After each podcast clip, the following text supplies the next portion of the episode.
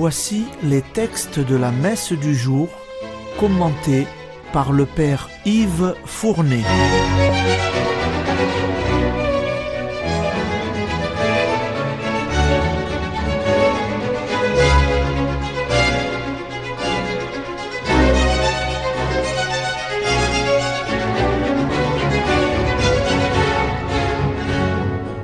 Bonjour, chers auditeurs et auditrices de Radio Maria.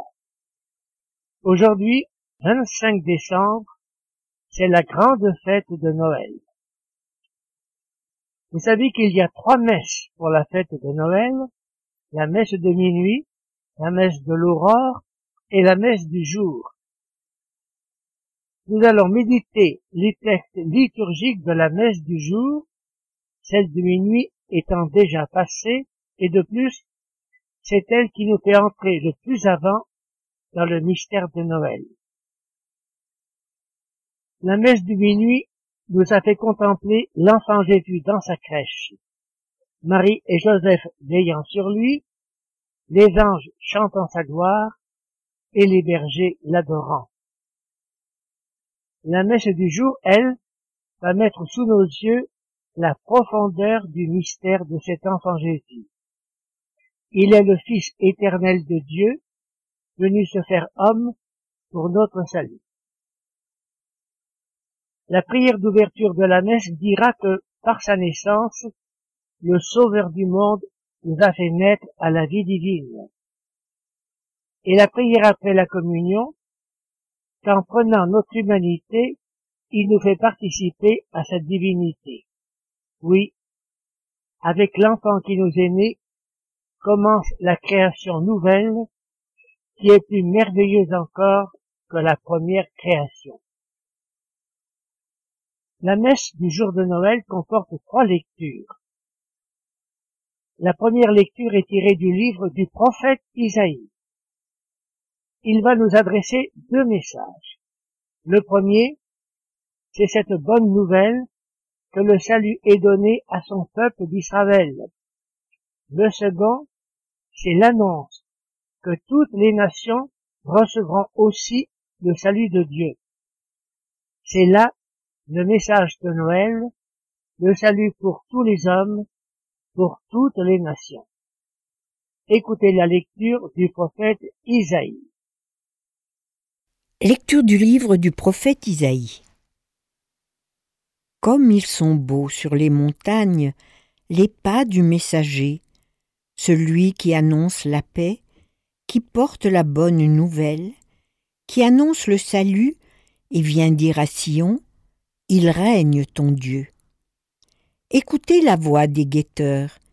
Ils élèvent la voix, tous ensemble ils crient de joie, car de leurs propres yeux, ils voient le Seigneur qui revient à Sion éclatez en cris de joie, vous, ruines de Jérusalem, car le Seigneur console son peuple, il rachète Jérusalem. Le Seigneur a montré la sainteté de son bras aux yeux de toutes les nations. Tous les lointains de la terre ont vu le salut de notre Dieu.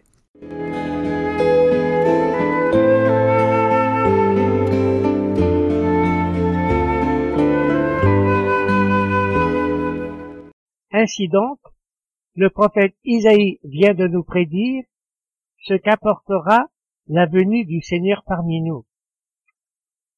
Elle apportera la bonne nouvelle du salut. Et voilà que le mot évangile, qui signifie précisément bonne nouvelle, vient d'apparaître dans la Sainte Écriture. Mais quel est ce messager qui ici apporte cette bonne nouvelle, c'est le prophète Isaïe. Et quelle bonne nouvelle apporte-t-il? Le Seigneur revient à Sion. Pourquoi faire? Pour consoler son peuple, dit Dieu, mieux, pour le sauver. Et le prophète de s'écrier, d'un bout à l'autre de la terre, les nations verront le salut de notre Dieu, c'est là l'universalité du mystère de Noël. C'est maintenant l'épître nous allons entendre le commencement de la lettre aux Hébreux. On pourrait l'intituler Dieu nous parle par son Fils. Écoutez la lecture. Lecture de la lettre aux Hébreux. À bien des reprises et de bien des manières, Dieu, dans le passé, a parlé à nos pères par les prophètes. Mais à la fin, en ces jours où nous sommes, il nous a parlé par son Fils, qu'il a établi héritier de toutes choses et par qui il a créé les mondes. Rayonnement de la gloire de Dieu, expression parfaite de son être, le Fils, qui porte l'univers par sa parole puissante, après avoir accompli la purification des péchés, s'est assis à la droite de la majesté divine dans les hauteurs des cieux, et il est devenu bien supérieur aux anges, dans la mesure même où il a reçu en héritage un nom si différent du leur. En effet, Dieu déclara-t-il jamais à un ange Tu es mon fils, moi, aujourd'hui, je t'ai engendré Ou bien encore Moi, je serai pour lui un père, et lui sera pour moi un fils. À l'inverse, au moment d'introduire le premier-né dans le monde à venir, il dit que se prosternent devant lui tous les anges de Dieu.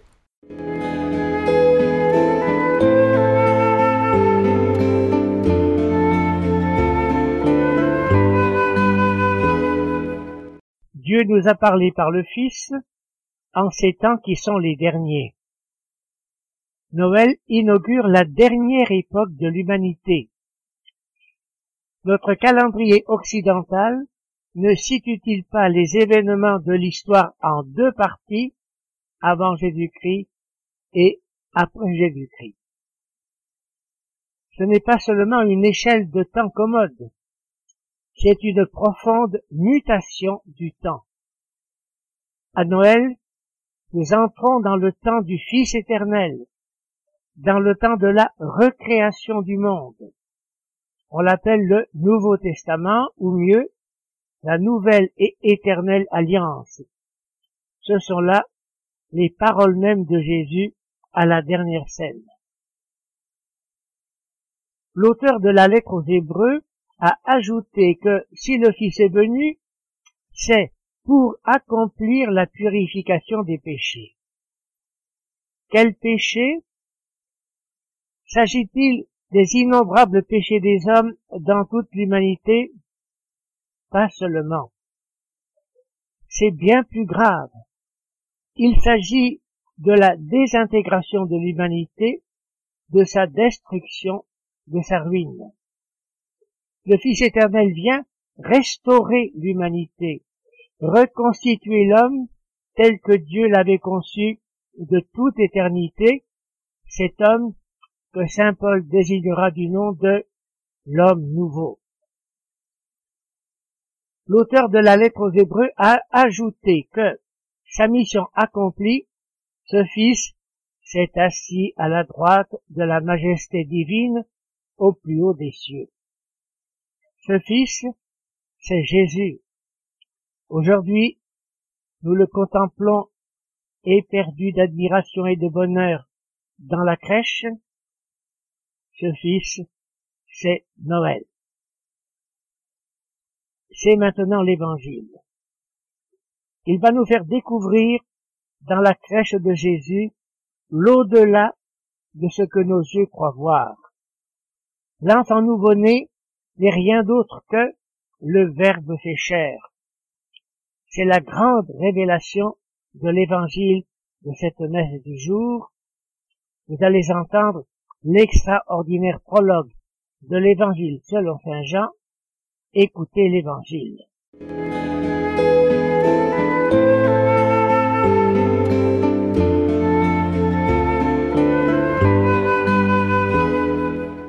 Évangile de Jésus-Christ selon Saint Jean. Au commencement était le Verbe, et le Verbe était auprès de Dieu, et le Verbe était Dieu.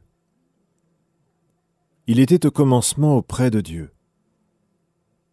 C'est par lui que tout est venu à l'existence, et rien de ce qui s'est fait ne s'est fait sans lui.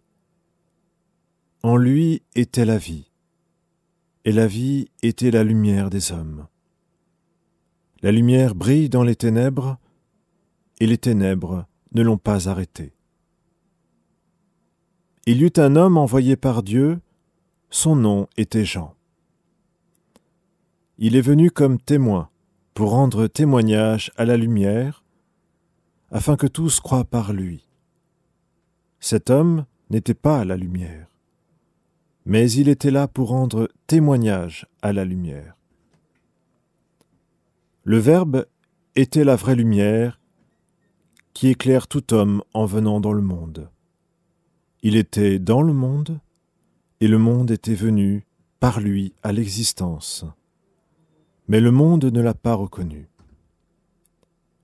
Il est venu chez lui, et les siens ne l'ont pas reçu. Mais à tous ceux qui l'ont reçu, il a donné de pouvoir devenir enfants de Dieu, eux qui croient en son nom. Ils ne sont pas nés du sang, ni d'une volonté charnelle, ni d'une volonté d'homme, ils sont nés de Dieu. Et le Verbe s'est fait chair, il a habité parmi nous, et nous avons vu sa gloire, la gloire qu'il tient de son Père comme Fils unique, plein de grâce et de vérité. Jean le Baptiste lui rend témoignage en proclamant C'est de lui que j'ai dit celui qui vient derrière moi est passé devant moi, car avant moi il était. Tous nous avons eu part à sa plénitude. Nous avons reçu grâce après grâce. Car la loi fut donnée par Moïse, la grâce et la vérité sont venues par Jésus-Christ. Dieu, personne ne l'a jamais vu. Le Fils unique, lui qui est Dieu, lui qui est dans le sein du Père, c'est lui qui l'a fait connaître.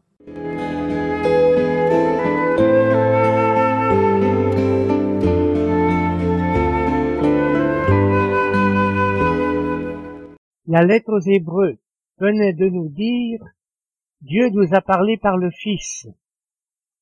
Saint Jean vient de préciser Dieu nous a parlé par le Fils parce que ce Fils est le Verbe éternel de Dieu, sa parole éternelle, son logos, comme il l'écrit dans la langue grecque de son évangile. Ainsi, Dieu pense, nous aussi. Dieu parle, nous aussi. Chez nous, c'est une faculté de notre personne créée à son image. Chez Dieu, cette pensée, ce verbe, c'est une personne en Dieu que nous appelons le Fils, la deuxième personne de la Trinité.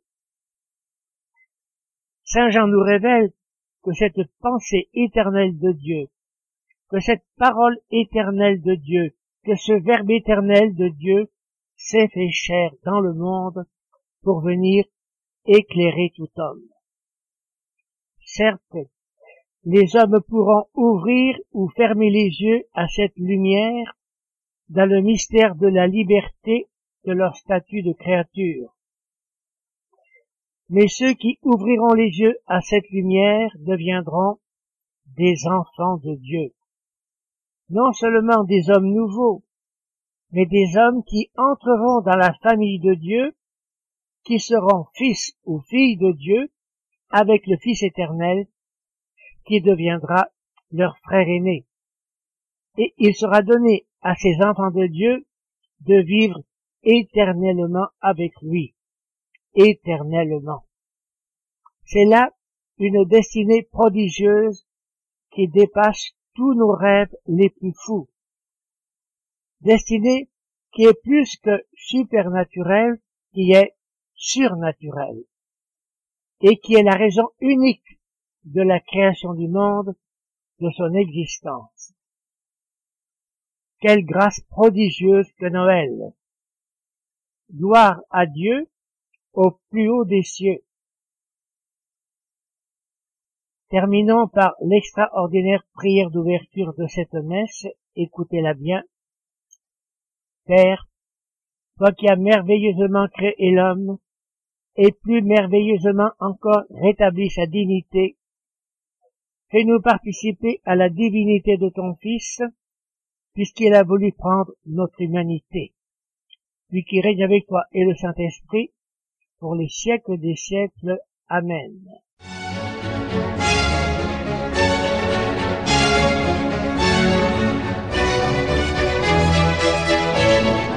Vous venez d'entendre les textes commentés par le Père Yves Fournet.